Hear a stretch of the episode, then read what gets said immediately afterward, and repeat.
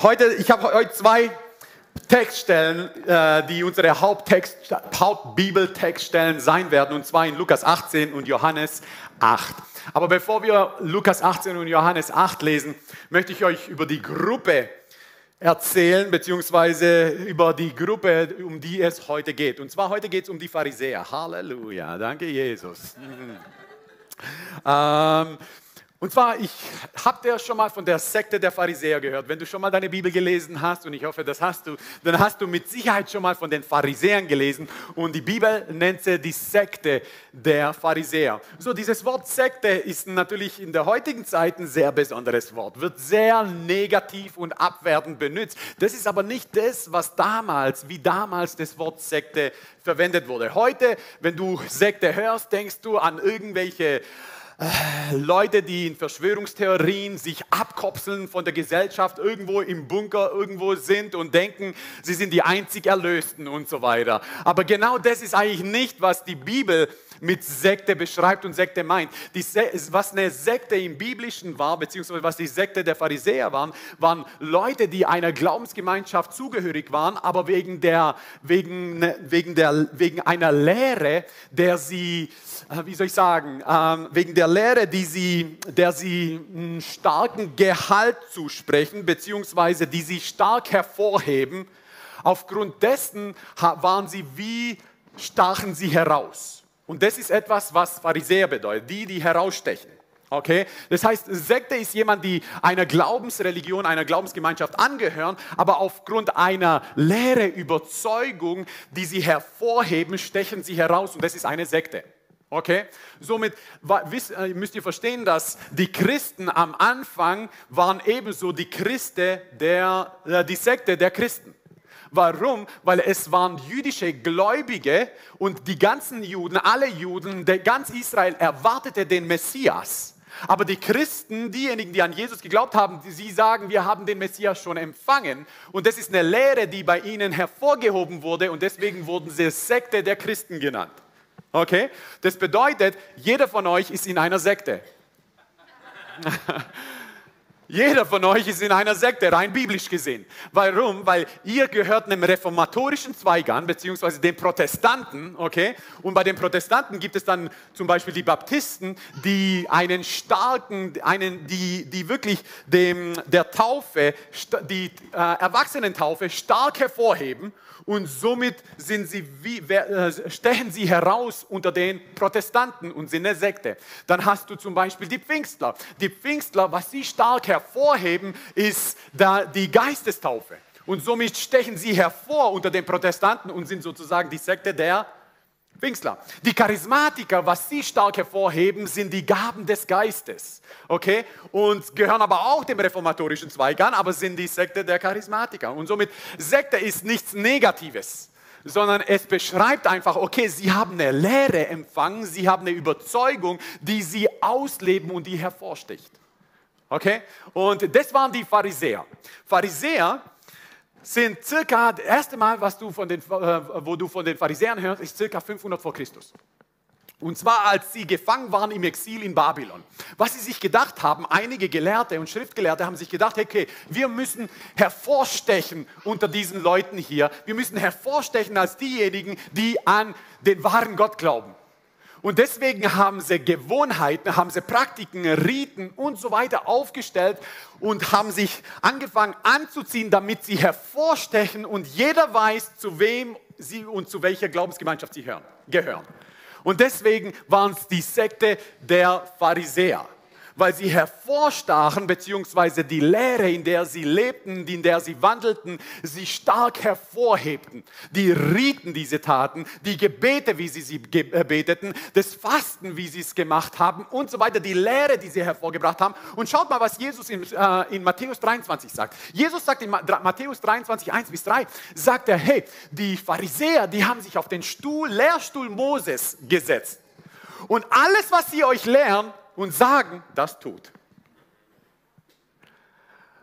Aber das, was sie tun, das tut bitte nicht. er sagt, hey, das, was ihr euch lernt, das tut, das ist der Hammer. Aber das, was ihr seht, wie, ihr, ihr, wie sie ihr Leben leben, das dürft ihr nicht nachmachen. Warum? Weil sie das Leben verloren haben. Und das ist unheimlich gefährlich, dass wenn du anfängst, irgendwann mal das Leben zu verlieren, wirst du Leben verfolgen. Und das ist, was die Pharisäer dann irgendwann mal gemacht haben. Sie haben, Jesus kam mit Frische, Jesus kam mit dem Heiligen Geist, Jesus kam mit Kraft, Jesus kam mit Gott und sie konnten es nicht handeln. Sie konnten es nicht handeln und vom ersten Tag an, als Jesus öffentlich, öffentlich in seinen Dienst trat, von dem ersten Tag an wollten sie ihn umbringen. Wow. Lasst uns die Bibel lesen. Halleluja. Lukas 18, Vers 9 bis 14. Schaut mal, was da steht. Er sprach aber zu einigen, die auf sich selbst vertrauten, dass sie gerecht seien und die übrigen verachteten die dieses und die übrigen verachteten dieses Gleichnis. Zwei Menschen gingen hinauf in den Tempel, um zu beten. Der eine ein Pharisäer und der andere ein Zöllner. Hier hast du hier hast du im religiösen Spektrum hast du zwei Personen, die nicht weiter auseinander sein könnten. Ein Zöllner, der das eigene Volk nicht nur verkaufte, sondern ausraubte für den Feind. Und ein Pharisäer, der das Volk lehrte. Hier hast du zwei Personen, die sind nicht, können nicht weiter weg sein im religiösen Spektrum der damaligen Zeit. Und dann, um zu beten, der eine ein Pharisäer und der andere ein Zöllner. Vers 11. Der Pharisäer stand und betete bei sich selbst. So, Gott, ich danke dir, dass ich nicht bin wie die übrigen Menschen. Räuber, Ungerechte, Ehebrecher oder auch wie dieser Zöllner. Ich faste zweimal die Woche. Wow. Ich nicht. Ich verzehnte alles, was ich erwerbe. Der, der Zöllner aber stand weit ab und wollte sogar die Augen nicht aufheben zum Himmel, sondern schlug an seine Brust und sprach, Gott, sei mir dem Sünder gnädig. Und Jesus sagte im Vers 14, dieser ging gerechtfertigt hinab in sein Haus im Gegensatz zu jenem. Denn jeder, der sich selbst erhöht, wird erniedrigt werden. Wer aber sich selbst erniedrigt, wird erhöht werden. Johannes 8, ab Vers 2. Das ist eine weitaus bekanntere Geschichte von Jesus. Frühmorgens aber kam er wieder in den Tempel und alles Volk kam zu ihm und er setzte sich und lehrte sie. Vers 3. Die Schriftgelehrten und die Pharisäer aber bringen eine Frau, die beim Ehebruch ergriffen worden war und stellten sie in die Mitte und sagten zu ihm, Lehrer, diese Frau ist auf frischer Tat beim Ehebruch ergriffen worden. Meine erste Frage wäre gewesen, wo ist der Mann? Vers 5. In dem Gesetz aber hat uns Mose geboten, solche zu steinigen. Und nun, was sagst du? Dies aber sagten sie, ihn zu versuchen, damit sie etwas hätten, um ihn anzuklagen. Jesus aber bückte sich nieder und schrieb mit dem Finger auf die Erde. Er sagte kein Wort. Vers 7. Als sie aber fortfuhren, ihn zu fragen, richtete er sich auf und sprach zu ihnen: Wer von euch ohne Sünde ist, werfe als erster einen Stein auf sie. Und wieder bückte er sich nieder und schrieb auf die Erde. Als sie aber dies hörten, gingen sie einer nach dem anderen hinaus. Sag mal Überführung. Sowas nennt man Überführung. Angefangen von den Eltern, schaut mal, Jesus überführt, aber klagt nicht an. Er überführt sogar die Pharisäer und klagt sie nicht an. Als sie aber dies hörten, gingen sie einer nach dem anderen hinaus, angefangen von den Eltern, und er wurde allein gelassen mit der Frau, die in der Mitte stand. Vers 10. Jesus aber richtete sich auf und sprach zu ihr, Frau, wo sind sie? Hat niemand dich verurteilt? Sie aber sprach, niemand, Herr. Jesus, Jesus sprach zu ihr, auch ich verurteile dich nicht. Geh hin und sündige von jetzt an nicht mehr.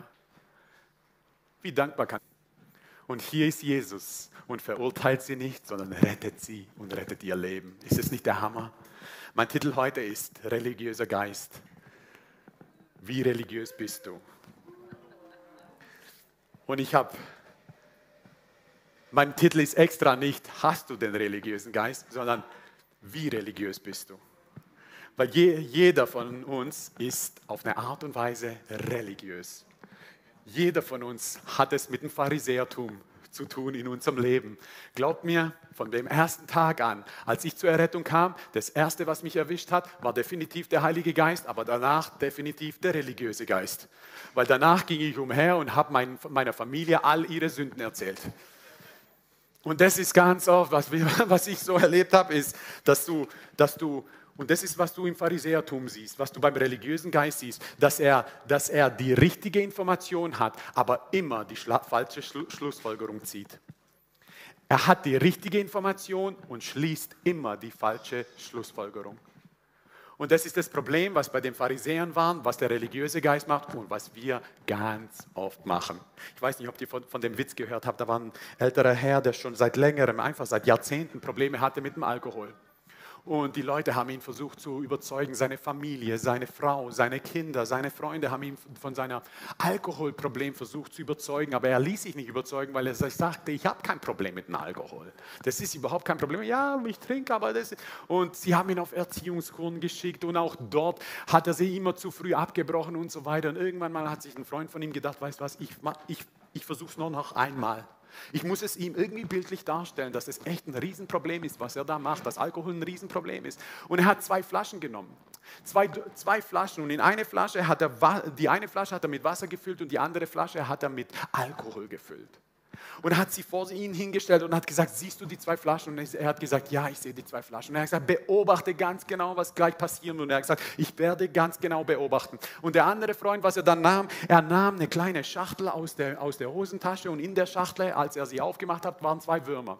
Er hat den einen Wurm in die linke Hand genommen, den anderen Wurm in die rechte Hand und er hat sie, den einen Wurm hat er in die Wasserflasche gleiten lassen und den anderen Wurm hat er in die Alkoholflasche gleiten lassen. Und dann hat er gesagt, beobachte, schau ganz genau, was passiert passiert. In der Wasserflasche hat sich der Wurm rege bewegt. Er hat sich rege bewegt. In der Alkoholflasche hat sich der Wurm nur ganz eine kurze Zeit rege bewegt und immer langsamer fing er sich an zu bewegen, bis er irgendwann mal sich nicht mehr bewegte und nach unten glitt, weil er starb.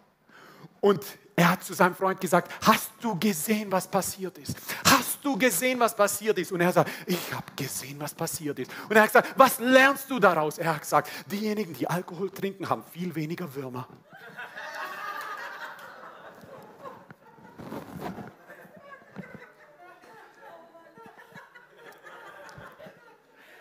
Und das ist, was der religiöse Geist macht. Der religiöse Geist hat die richtigen Informationen und schließt immer die falschen Schlüsse daraus.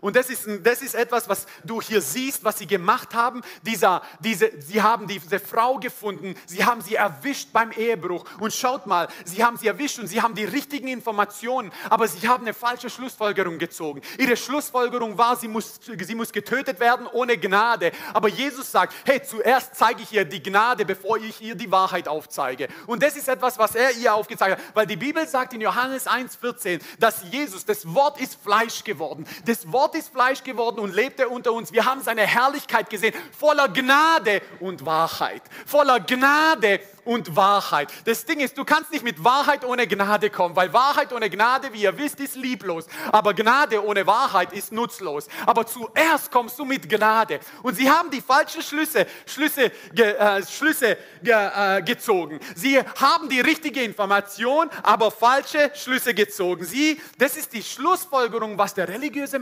Geist macht, ist immer falsch. Aber die Schlussfolgerung ist eigentlich das Wichtige. Und ja, sie wissen, Gott hasst Sünde. Das wissen sie. Und sie sagen, Gott hasst Sünde, also muss hier irgendetwas getan werden. Das stimmt. Das Problem ist, die Schlussfolgerung, dass Gott Sünde hasst, ist nicht, dass Gott einen Weg sucht, den Menschen zu verdammen. Nein, Gott hasst die Sünde so sehr, dass er einen Weg sucht, den Menschen davon zu befreien. Und das ist ein, das ist ein großer Unterschied. Du hast die richtige Information. Gott hasst Sünde. Und was dann, wenn der religiöse Geist auf dich kommt, hast du den, hast du den Eindruck, du musst jetzt auf jeden draufhauen mit der Bibel, der, es, der dieses Problem hat und möglicherweise Sünde wandelt. Aber die Schlussfolgerung ist die falsche. Weil die Schlussfolgerung, weil dass Gott Sünde hasst, ist nicht, dass Gott dann einen Weg sucht, um uns zu verdammen, sondern Gott hasst Sünde so sehr, dass er einen Weg sucht, um uns davon zu befreien. Und das ist, was der religiöse Geist macht. Der religiöse Geist sucht immer einen Weg, um auf drauf zu hauen. Und der, der, religiöse Geist heißt nicht der religiöse Geist, weil er wegen der Umgebung, in, dem, in der er sich befindet. Der religiöse Geist religiö heißt religiöser Geist, weil das seine Charaktereigenschaften sind. Du kannst bei, den, bei der Arbeit auf einen religiösen Geist treffen. Bei der Familie, die möglicherweise nicht errettet ist, triffst du auf einen religiösen Geist. Du triffst den religiösen Geist möglicherweise beim Einkaufen. Du triffst den religiösen Geist überall. Okay? Ich nenne ihn religiöser Geist. Du kannst ihn Pharisäergeist nennen oder wie auch immer. Aber du triffst ihn überall. Aber der gibt dir die richtigen Informationen. Du siehst die richtigen Informationen, aber immer die, die, ziehst immer die falschen Schlussfolgerungen. Und das ist, das ist, was du mit den Pharisäern siehst. Jesus sagt, Jesus sagt in Matthäus 23, das, was sie euch lernen, das macht, das ist der Hammer. Aber das, wie sie leben, nein, nein, nein, nein, hey, das so dürft ihr nicht leben. Sie haben die richtige Information, ziehen falsche Schlüsse davon. Und das ist ganz oft, hey, Leute, die Medien Leute, die Nachrichten lesen, kriegen möglicherweise richtige Informationen, ziehen falsche Schlüsse und uh, dann geht es ab im Facebook. Halleluja. Aber das Problem ist, dass die Schlussfolgerung ist das Wichtige. Die Schlussfolgerung ist das Wichtige. Die Information ist wichtig, aber die Schlussfolgerung ist noch wichtiger. Weil du kannst die richtige Information haben und trotzdem total falsche Schlüsse ziehen. Diese Pharisäer hatten mehr Wissen über die Bibel als möglicherweise jeder andere Mensch außer Jesus, der auf der Erde lebte. Sie haben Dinge geblickt, die Jesus gesagt hat, seine eigenen Apostel, Jünger haben es nicht geblickt. Sie, seine Jünger, seine Apostel haben erst nach seinem Tod geblickt, was Jesus überhaupt gemeint hat, dass er wirklich Gottes Sohn ist. Und die Pharisäer vom ersten Tag wollten sie ihn umbringen, weil Jesus gesagt hat, er ist Gottes Sohn und seine Jünger haben es nicht mal geblickt. Wie krass das ist. Sie haben die richtige Information, aber ziehen falsche Schlüsse. Das ist der religiöse Geist. Diese, äh, letzte Woche war es so, der Benafte, vorletzte, letzte oder vorletzte, ich weiß nicht mehr, war der Benaftele auf dem Tenniscamp. Und auf dem Tenniscamp, jeden Tag habe ich ihn gefragt, hey Schatz, wie war's und so weiter. Und in der Regel, was ich von meinem Sohn höre, ist so ähnlich wie mir. Er sagt, gut Papa, gut Papa. So, mehr Informationen kriegst du normalerweise nicht. Und gut Papa, alles ist okay, war echt super. Aber an einem Tag kam er und sagte, Papa, der Trainer war voll unfair. Er hat gesagt, weil die waren in einer Gruppe von vier wegen, dem, äh, wegen den äh, Hygieneverordnungen und die waren auf einem Feld immer zu viert. Das heißt, in der Trainingsgruppe waren sie immer zu viert. Und er hat gesagt, der Trainer hat uns die Bälle zugespielt und wir müssten zurückschlagen, übers, den Ball übers Netz zurückschlagen. Und er hat gesagt, und jedes Mal, wenn er den anderen drei Jungs bzw. drei äh, Mitspielern den Ball zuge, zugeworfen hat, das war, der hat sie immer leicht zugeworfen. Aber mir, der, der hat sie immer super schwer zugeworfen. Das war total unfair. Das Problem ist, es war nicht unfair, sondern der Trainer forderte Ben Aftali mehr, damit er besser wird. Aber wenn du die Schlussfolgerung hast von der richtigen Information, es ist unfair, dann wirst du irgendwann mal bitter, wirst du irgendwann mal sauer. Aber wenn die Schlussfolgerung ist, hey, weil das Ding ist, wenn du ein Spiel spielst, ist es unheimlich wichtig, dass du in den schwierigsten Momenten den Ball richtig gut rüberspielen kannst. Was bedeutet, eigentlich hat er, war er nicht unfair, sondern er hat dich nicht nur, er hat dich stärker gefördert und gefordert.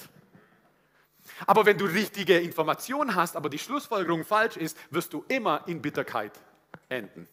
Wirst du immer in Verurteilung äh, enden. Wirst du immer sagen, oh Mann, ich armer. Und dann redeten wir darüber und, und ab dem Tag will der Ben Aftali mit mir Tennis spielen. Halleluja. Heute Abend spielen wir wieder Tennis. Halleluja. Warum? Weil es darum geht, wenn du die richtige Information hast, musst du die richtigen Schlussfolgerungen ziehen. Und der religiöse Geist, was er will, dass du immer die falschen Schlussfolgerungen ziehst. Das Zweite, was der Religiöse macht, und ich habe zehn Punkte, wir müssen schneller machen. Und zehn Punkte, ich könnte 50 aufzeigen. Halleluja. Der religiöse Geist sieht, was falsch ist, aber nicht, was zu helfen ist. Der religiöse Geist sieht, was falsch ist, aber nicht, was zu helfen ist. Der religiöse Geist will die Lehre reinhalten, aber die Hände nicht schmutzig machen. Und hier, sie sehen, was falsch ist, aber sie sehen nicht, was zu helfen ist. Sie sehen, bei dem, er sieht, der Pharisäer sieht, was beim Zöllner falsch ist, aber er hilft ihm nicht. Er sieht, was bei, sie sehen, was bei der, bei der Ehebrecherin falsch ist, aber sie helfen ihr nicht. Sie sehen, was richtig ist, aber machen sich ihre Hände nicht schmutzig. Ihnen ist die Lehre wichtiger, dass die Lehre passt, aber die Hände werden nicht schmutzig gemacht. Und das ist etwas, was du beim religiösen Geist siehst. Wenn, wenn, wenn du merkst, hey, dir ist es wichtig, dieses persönlicher, dieses persönlicher Be beziehungsweise das trifft dich mehr, wenn eine Lehre irgendwie komisch ist, als dass du deine Hände nicht schmutzig machst. Oh, das ist der religiöse Geist. Danke, Schwester. Der religiöse Geist will sozusagen die Lehre reinhalten, was richtig ist. Aber er will sich nie die Hände schmutzig machen. Er sieht, was falsch ist, aber nicht, was zu helfen ist. Sie sehen, hier ist ein Problem bei der Ehebrecherin und sagen nicht, hey, lasst mir dir helfen. Gott hat was für dich, was Besseres. Lasst, mich, lasst uns dir helfen, dass die Wunden geheilt werden, wieso du dieses Leben lebst, das du lebst. Aber was sie machen ist falsch, bam und sie ziehen die falschen Schlussfolgerungen. Und der religiöse Geist, was er gerne macht, er betet. Er betet unheimlich gerne. Unheimlich gerne. Das Problem ist, bei Gebet ist, wenn du, wenn du, wenn Beten alles ist, was du machst, dann ist Gebet nicht genug, was es braucht. Ganz wichtig. Wenn Gebet alles ist, was du machst, dann ist Gebet nicht, nicht genug, um, um, um das zu tun, was es braucht. Schaut mal, in, in uh, Josua Kapitel 7, da seht ihr die Geschichte von, von den Israeliten, wie sie, wie sie zuerst Jericho eingenommen haben und dann wollten sie gegen Ai gehen. Ai war viel kleiner wie Jericho. Jericho war ein Militärstützpunkt. Ai war nicht so ein großer Militärstützpunkt. So, sie haben sich ja, mit Jericho ging es locker. Okay, wir brauchen nicht so viele Männer, die, wir gehen jetzt gegen Ai. So, sie gingen dann gegen Ai und haben eine fette Niederlage erfahren. Und schaut mal, was Josua macht. Josua, das Erste, was du machst, ist, du gehst beten. Halleluja, sehr gut, Josua. Aber hey, er, er lag auf seinem Boden den ganzen Tag, 24 Stunden, sieben Tage, äh, sieben Tage in der Woche. Nein, den ganzen Tag liegt er auf dem Boden und betet und betet. Und schaut mal, was Gott zu ihm sagt in Josua 7, Vers 10. Er sagt, da sprach der Herr, Gott konnte das nicht, sich nicht mehr anschauen. Und er sagte, steh auf, warum liegst du denn auf deinem Angesicht? Oh, für Oh. Das Problem ist, wenn, wir, wenn Beten alles ist, was du machst, dann ist Beten nicht alles, was es braucht. Er sagt zu Josua, weißt du, mein so, dieser geistliche Josua liegt auf dem Boden, weißt du, in Sack und Asche. Weißt du, mein so, oh Herr, oh Herr, Beten ist der Hammer. Aber wenn Beten das Einzige ist, was du machst, dann ist Beten nicht alles, was es braucht. Und er, Gott kommt zu Josua und sagt, was liegst du auf deinem Angesicht? Steh auf. Warum? Weil du musst deine Hände schmutzig machen. Du willst, dass etwas verändert wird um dich herum, dann musst du anfangen aufzuräumen in dir drin.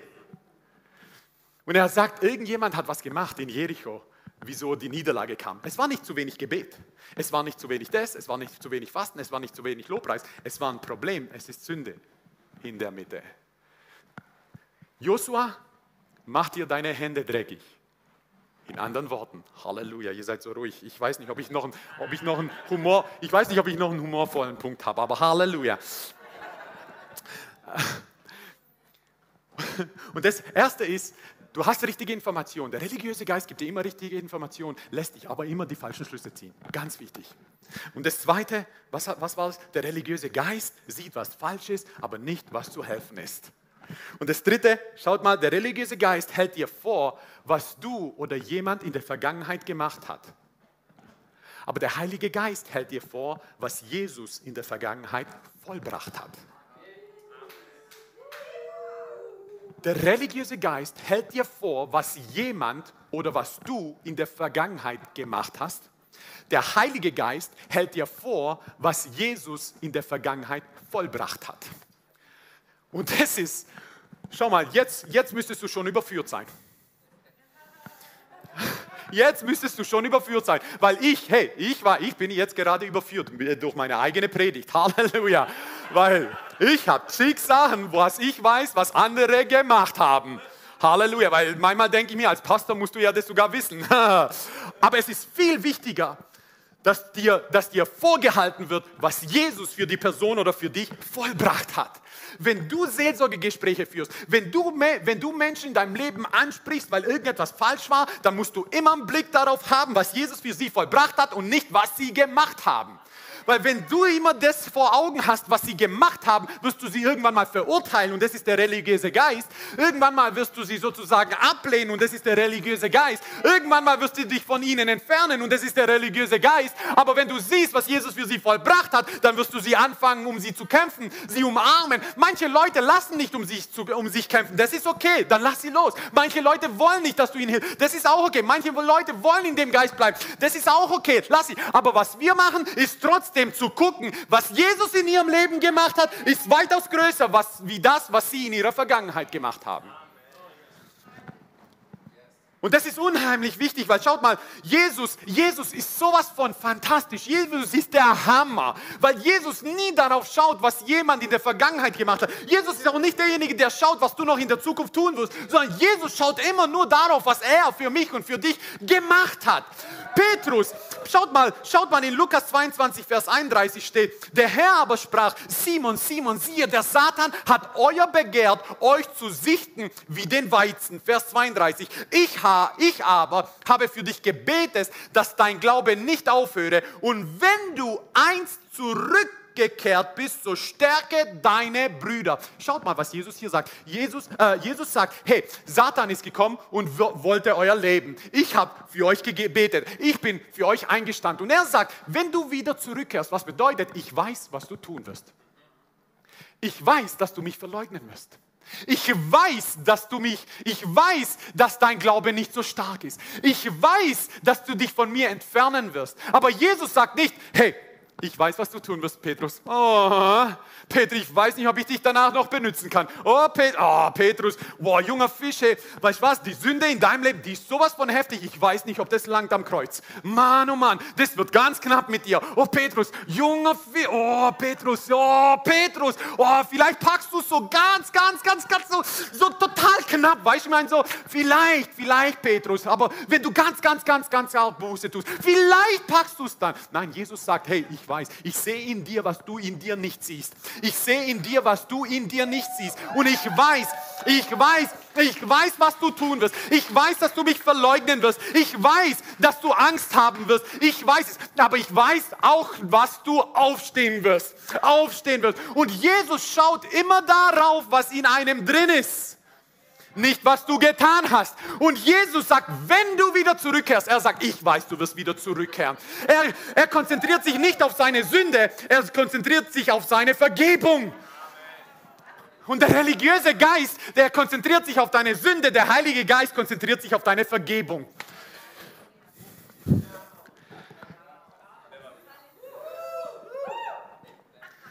Das ist, wer der Heilige Geist ist. Das ist, wer Jesus ist. Aber wenn wir uns ständig darauf konzentrieren, was jemand falsch gemacht hat, dann sind wir in der Falle des religiösen Geistes. Wenn wir ständig sehen, was wir falsch gemacht haben, was wir besser hätten machen tun können, was wir noch besser hätten machen können und so weiter. Nein, nein, nein, nein. Du musst immer Jesus vor Augen halten. Jesus vor Augen halten. Jesus dir vor Augen halten. Weil das Ding ist, schaut mal, das ist zwar ein anderer Punkt, aber ich muss ihn jetzt sagen. Ich habe immer ein Problem damit und ich habe gestern mit der Isa gesprochen. Isa hat auch gesagt, ah, ja, das habe ich auch immer. Wieso sagt Gott, wieso sagt Gott, wieso sagt Gott, in eurer Schwachheit bin ich stark? Das stört mich. Weil ich habe so viele Stärken. Die doch, aber er sagt, in meiner Schwachheit ist er stark. Wieso? Und bis mir irgendwann mal kam weil er benutzt meine Stärken. Aber wieso? Wieso braucht er meine Stärken nicht? Er hat genug davon. Er benutzt meine Schwachheiten, weil davon hat er gar nichts. Und er will mir zeigen, dass mit etwas, was er nicht hat, er trotzdem Großes bewirken kann.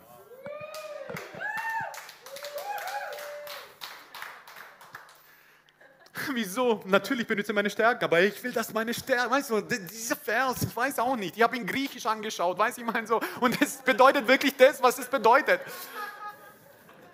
Bis Gott gesagt hat, hey, deine Stärken, ich benutze sie, aber ich brauche sie nicht. Weil was ich mit deinen Schwachheiten machen kann, ist weitaus größer, wie was du mit deinen Stärken anstellen kannst. Und er hat gesagt, von Stärken habe ich genug, mehr als genug. Von Schwachheiten habe ich gar nichts. Und deswegen berührt mich das, was ich aus Schwachheit machen kann. Und das ist, was Gott tut. Das ist, wie Gott sieht. Aber was der, was der religiöse Geist macht, er sagt, guck mal, da ist ein Problem, da ist ein Problem, da ist ein Problem. Come on. Und der Heilige Geist sagt, da ist ein Problem, das kann ich benutzen. Und darauf kann ich Größeres machen, als du mit den Stärken, auf die du total stolz bist.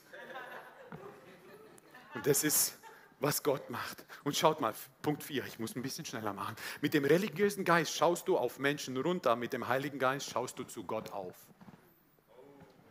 Mit dem religiösen Geist schaust du auf Menschen runter, aber mit dem Heiligen Geist schaust du zu Gott auf. Wenn du Menschen siehst, wen siehst du? Schaust du auf Personen runter oder zu Gott auf? Wenn dir jemand was angetan hat, schaust du auf Personen runter oder zu Gott auf.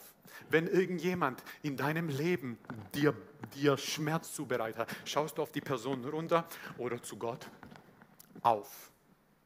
Weil Gott ist derjenige, der, schaut mal, sie schauten auf den Zöllner runter. Sie schauten auf die Ehebrecherin runter. Und was? Sie schauten aber nicht zu Gott auf. Sie schauten auf Personen. Und das Ding ist, wenn du zu Personen runterschaust, wisst ihr, wie weit, euer, wie weit unser Gebet geht? Bis zur Schädeldecke, nicht weiter.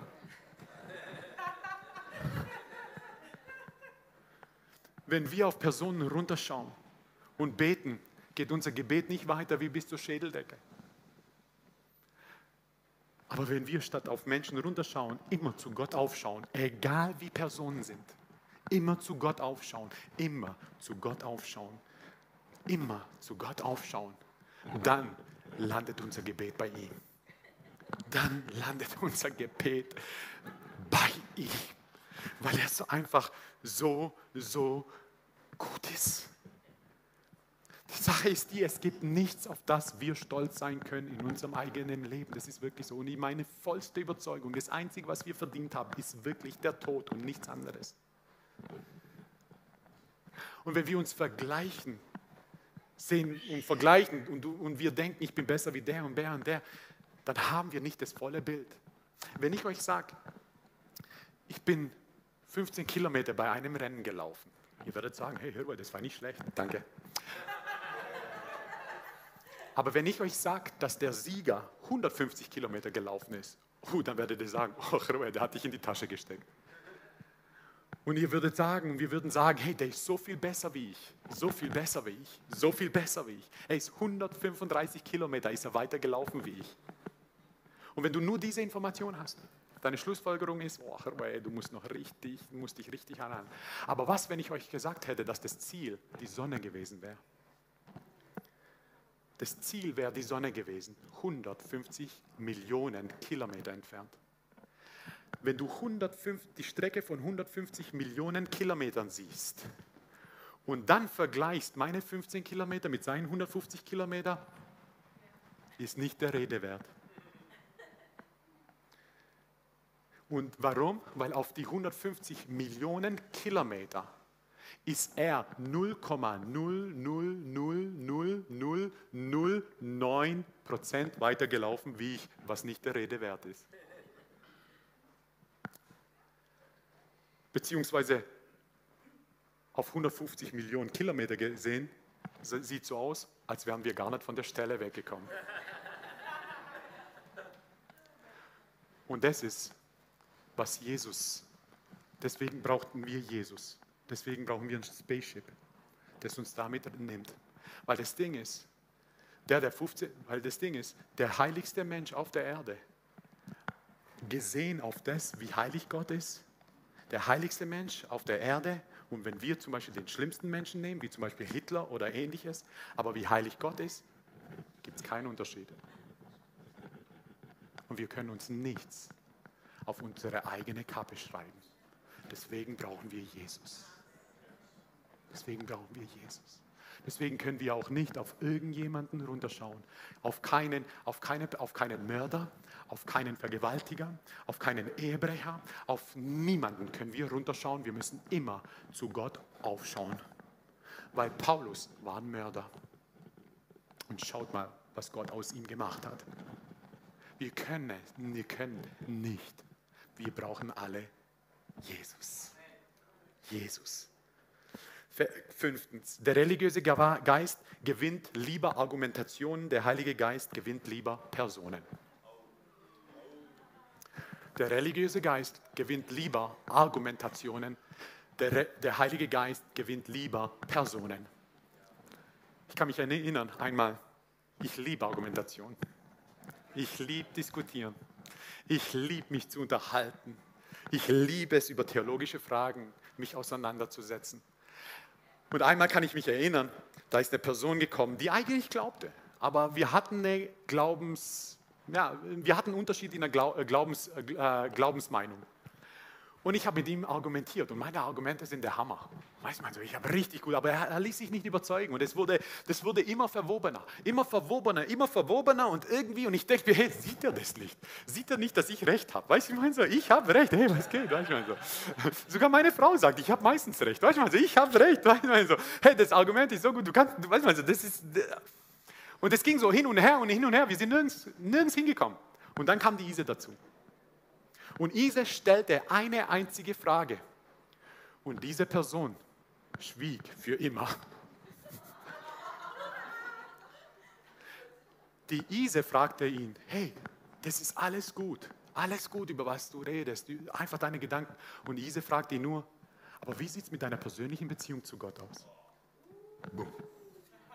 Er fing an zu stottern, nach unten zu gucken und schwieg. Mir ging es um die Argumentation. Ise ging es um die Person.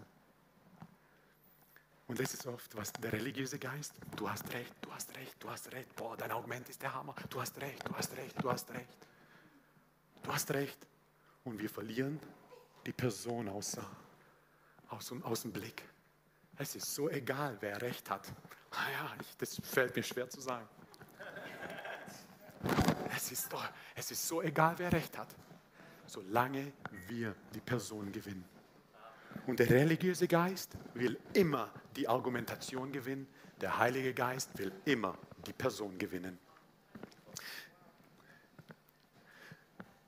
Der religiöse Geist wird lieber erhöht statt entblößt.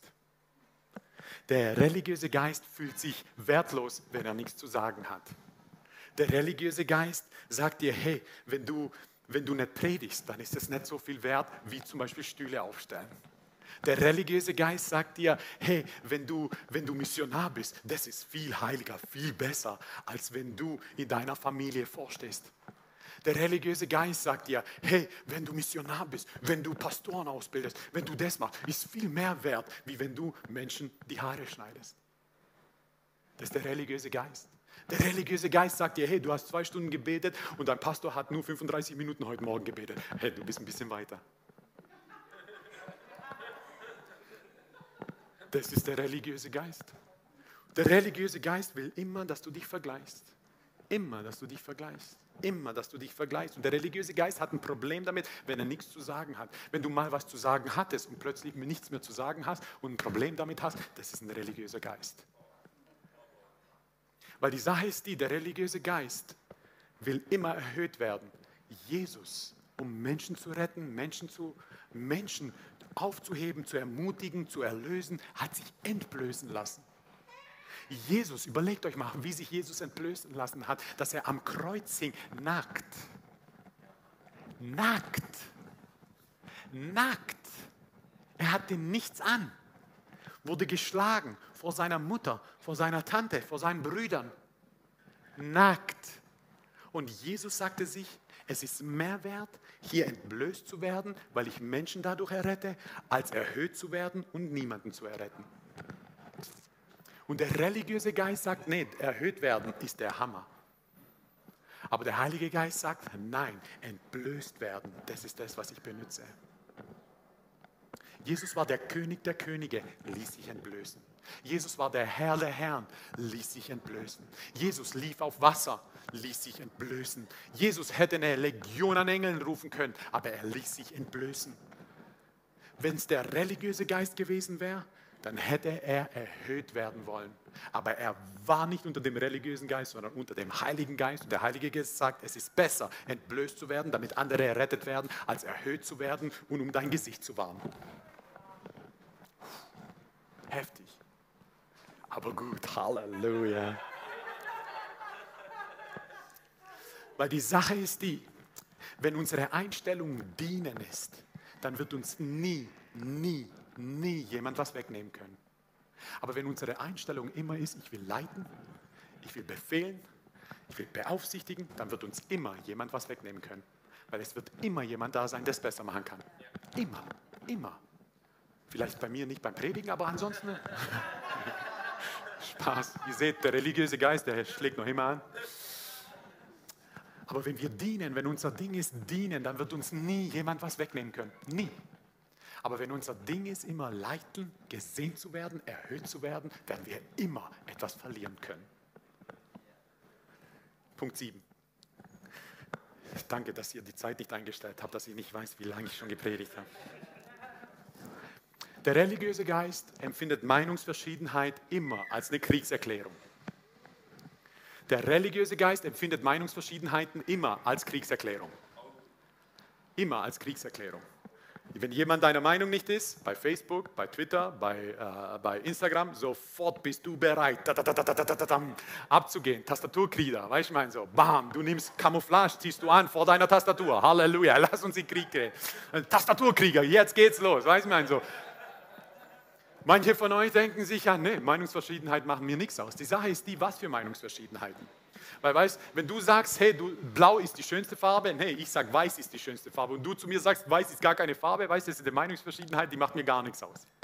Aber wenn, hey, weißt du was? Aber heute Morgen Heute Morgen habe ich mir Gedanken gemacht, wie meine Klamotten aussehen, weil ich schön aussehen will, auch für meine Frau, aber allgemein auch. Und ich mache mir Gedanken, was meine Klamotten betrifft. Und ich zu dir sage, hey, ich habe neue Sachen an, wie findest du es? Und du, mir sagst, hey, Hirway, das sieht da echt ein bisschen aus wie bei einem Clown. Die Meinungsverschiedenheit macht mir was aus. Und wenn ich in irgendetwas unheimlich viel Zeit investiere, mein Herzblut reingebe und du mir sagst, boah, das war jetzt nicht wert, das können wir jetzt nicht anwenden, dann sitzt noch ein bisschen tiefer. Und wenn du von etwas überzeugt bist, seit Jahren, Jahrzehnten, und ich zu dir komme und sage, hey, ich glaube, da bist du echt ein bisschen daneben, aber ist kein Problem, hey, Gott kann das benutzen, dann wird es richtig heftig. Und wenn du plötzlich denkst, das kann ich so nicht stehen lassen, das kann ich so nicht stehen lassen. Wir haben eine Freundin in Südafrika, die liebt Gebetsveranstaltungen und Gebetseinsätze. Und sie hat jahrelang, jahrelang hat sie Gebetseinsätze gemacht. Jahrelang, bis irgendwann mal der Heilige Geist gesagt hat, hey, laut gesagt hat, endlich hörst du mich. Das, was du machst, statt Erweckung, du tust Friedhöfe bauen. Das habe ich nicht gesagt, das ist ihr Zeugnis, okay? Ich sage es nur weiter. Ich sage nur, dass wir manchmal an Sachen hängen, von denen wir denken, so wie die Pharisäer, die gebetet haben, ist doch toll, die gefastet haben. Er sagt, ich, in allem habe ich für alles verzehntet. In allem. Aber das Ding ist, und hier hast du einen Zöllner, der nichts davon gemacht hat, der geklaut hat, der für, das, für den Feind gearbeitet hat. Und hier hast du einen Pharisäer, der gebetet hat, der gefastet hat zweimal die Woche, der alles verzehntete, alles gemacht hat, was der andere, was der Zöllner nicht gemacht hat. Und am Ende ist derjenige, der eigentlich verurteilt werden musste, eigentlich der Held und derjenige, der eigentlich der Held ist, ist verurteilt. Warum? Weil er war religiös und nicht unter dem Heiligen Geist. Und das ist so krass, dass, ja, schaut mal, All das, was er gemacht hat, all das Religiöse, was er gemacht hat, war in Gottes Augen nichts wert. Und das ist das, was wir auch in der Bibel sehen, was wir in der Bibel lesen. Ja, hey, Gott will ja, dass wir beten. Gott will, dass wir opfern. Gott will, dass wir unsere Hände heben. Gott will, dass wir Lobpreisen. Und irgendwann sagt er zu dem Propheten, ich kann es mir nicht mehr anhören, ich kann es nicht mehr riechen. Ich will nicht, dass die das machen. Obwohl der doch will, dass sie es machen.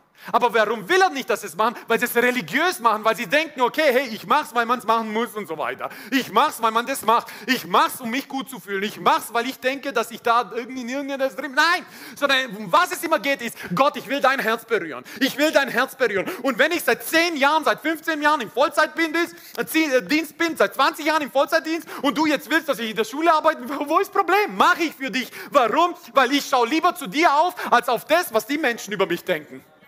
Und ich bin lieber entblößt als erhöht.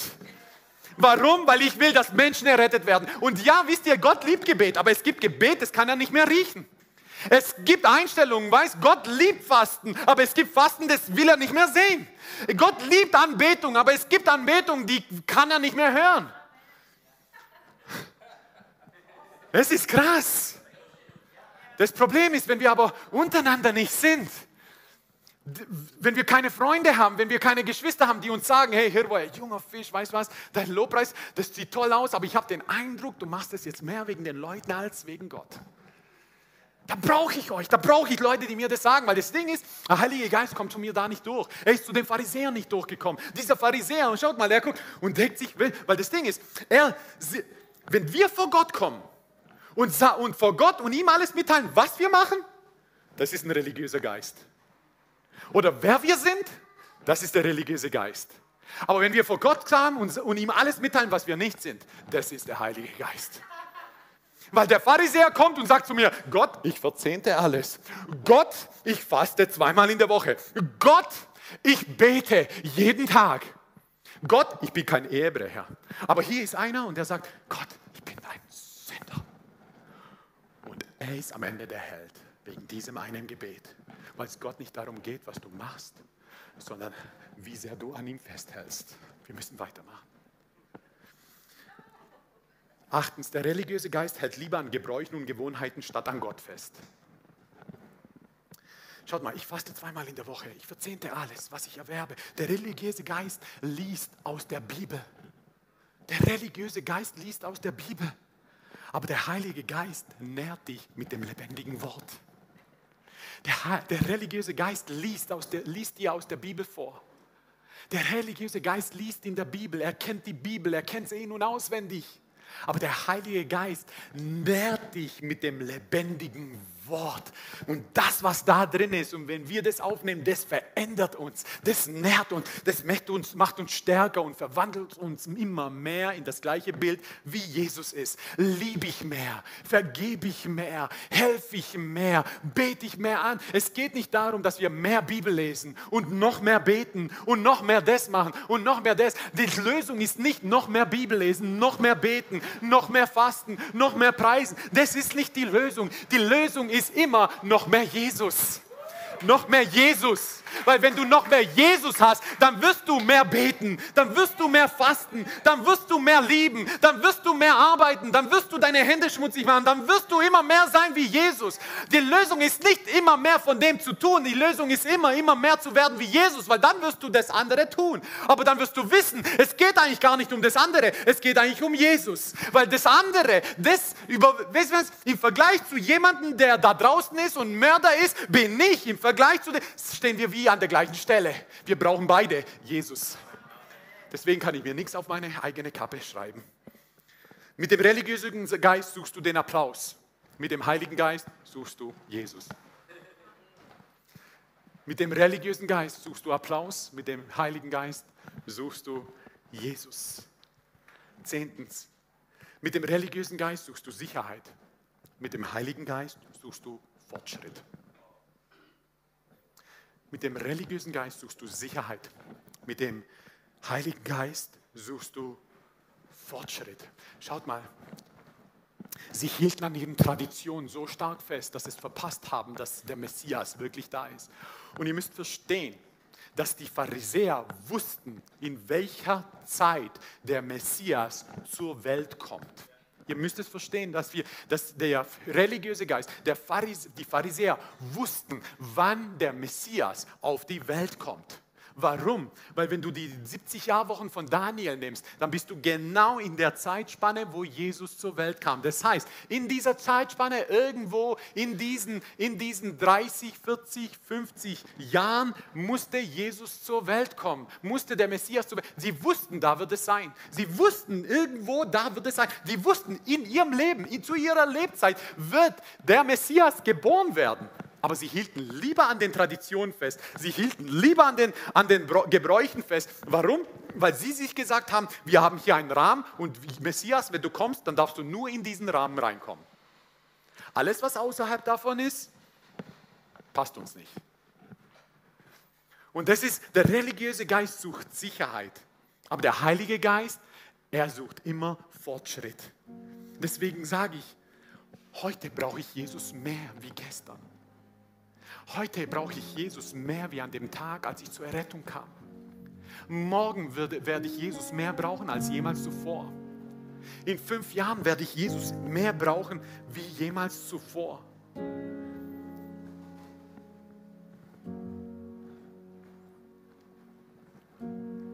Wir müssen manchmal aus dem Boot aussteigen. Wir müssen manchmal auf Wasser laufen.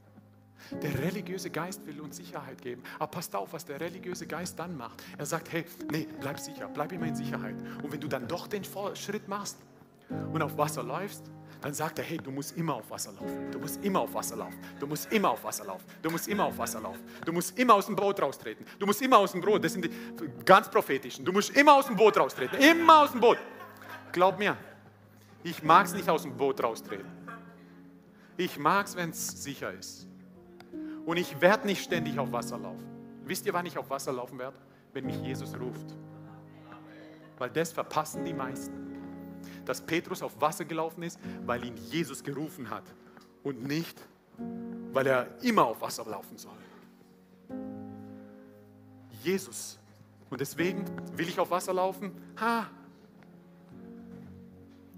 Nicht unbedingt, weil ich mag Sicherheit. Aber wenn mich Jesus ruft, werde ich auf Wasser laufen. Werde ich auf Wasser laufen. Wenn mich der Heilige Geist ruft, werde ich auf Wasser laufen. Aber ich werde nicht so hypergeistig sein, dass ich ständig auf Wasser laufen muss. Hallo? Wozu gibt es Boote? Ich werde im Boot bleiben, die meiste Zeit. Die meiste Zeit werde ich im Boot bleiben. Aber will ich auf Wasser laufen? Nee, unbedingt. Ich mag im Wasser schwimmen, tauchen, alles, ja. Aber wenn Jesus mich ruft, dann will ich nicht so religiös sein und dann will ich auf Wasser laufen. Aber ich will auch nicht so religiös sein, um ständig auf Wasser zu laufen und ständig zu sinken, ständig meine Finanzen wieder in, gegen, gegen die Wand fahren, wieder meine Zeit in der Familie wieder gegen die Wand fahren, wieder das gegen die Wand fahren. Ich will nicht so religiös sein, um ständig auf Wasser zu laufen, auch wenn Jesus mich nicht ruft. Und der elfte Punkt, und der ist kostenlos. Wenn du bei den ersten zehn Punkten mehr Leu andere Leute in deinem Kopf hattest, wie dich selbst, dann hast du einen religiösen Geist.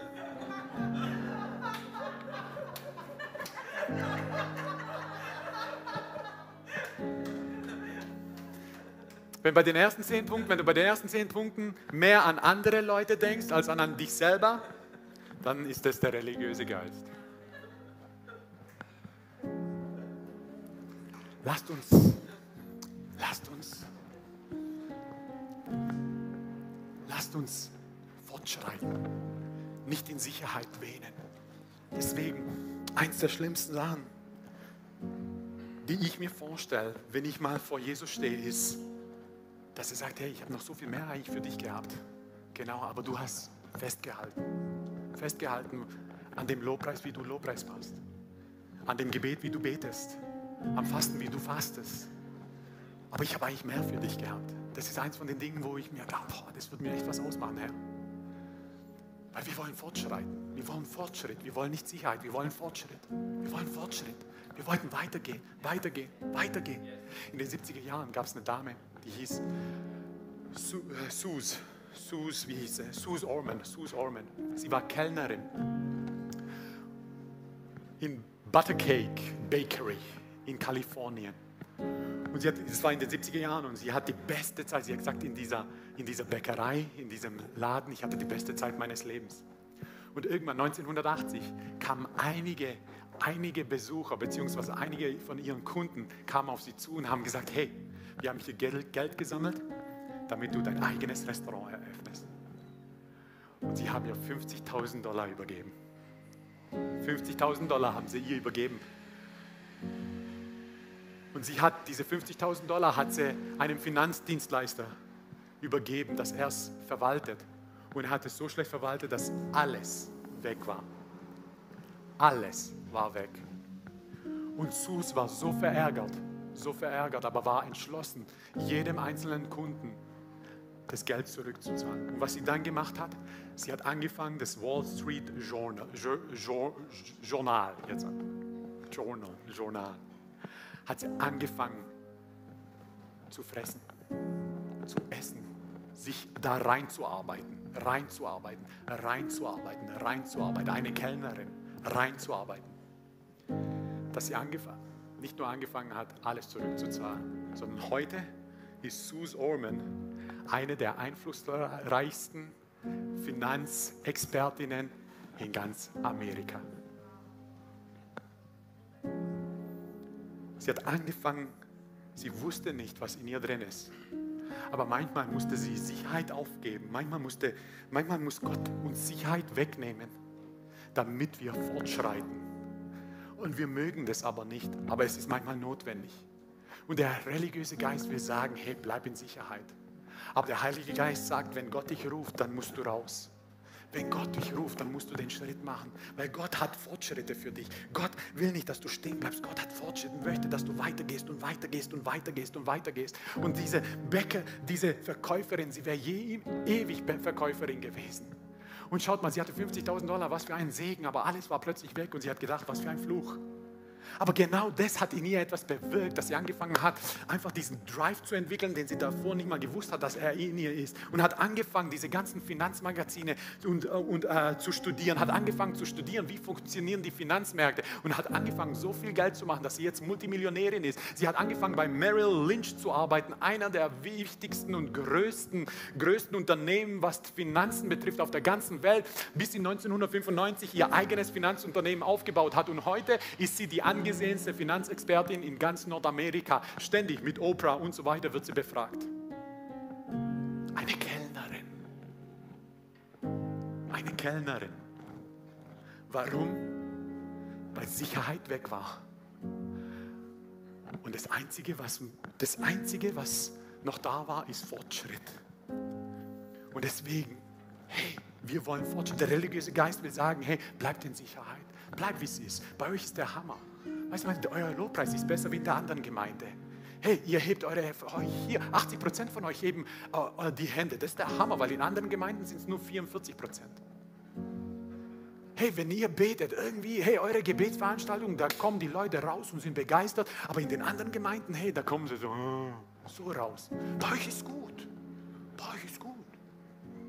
Nein, nein, wenn wir uns vergleichen, wir sind nicht weiter gesehen auf das Ziel, sind wir alle an derselben Stelle. Und deswegen, der religiöse Geist das will, dass du auf andere runterschaust. Der Heilige Geist will immer, dass du auf Jesus und zu Gott aufschaust. Und das ist das, was wir machen wollen.